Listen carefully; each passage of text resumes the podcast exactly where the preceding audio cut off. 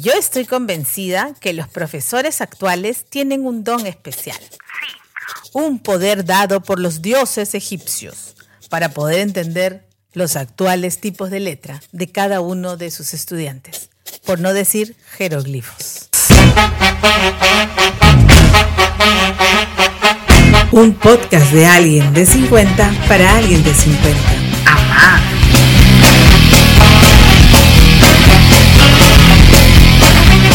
Somos Jess, Nathan y ahora Josh. Y durante 40 episodios estaremos a tu lado para compartir reflexiones, sugerencias y preguntas que nos servirán para vivir con mayor sentido esta etapa en nuestras vidas.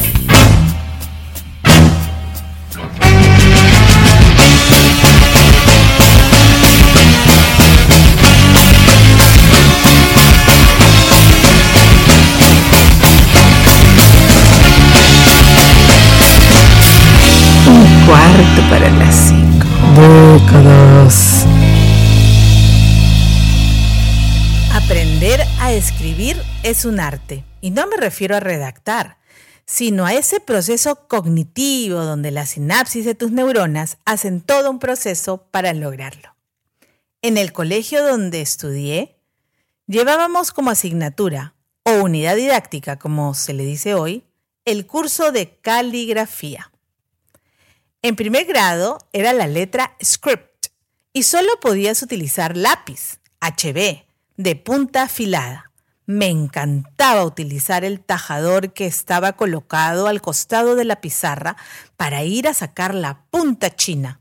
Así le decíamos a la punta afiladísima que obtenías al tajar en ese tipo de tajadores.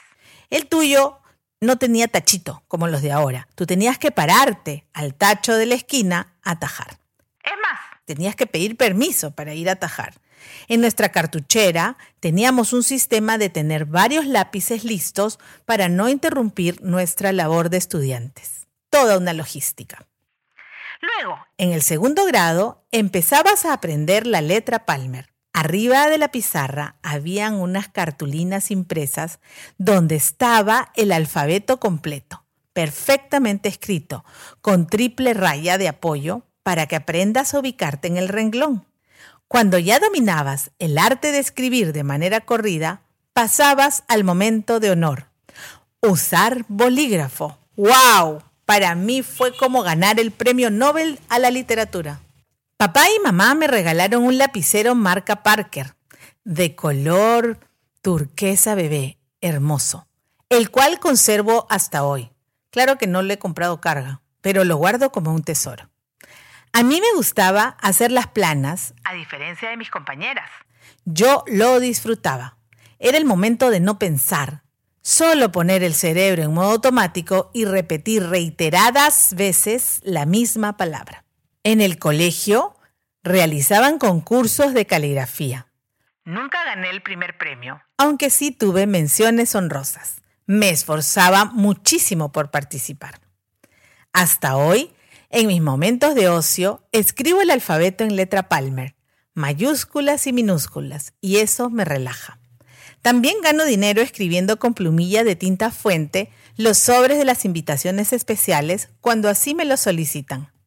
Pero es curioso cómo cada ser humano tiene su propio estilo para escribir y su toque personal. Es difícil imitar la letra de otra persona, la manera como escribe. ¿Y tú? ¿Cómo es tu caligrafía? ¿Escribes en script o letra corrida? Cuando tomas el dictado, ¿malograste tu letra? ¿Tu caligrafía es legible o ilegible?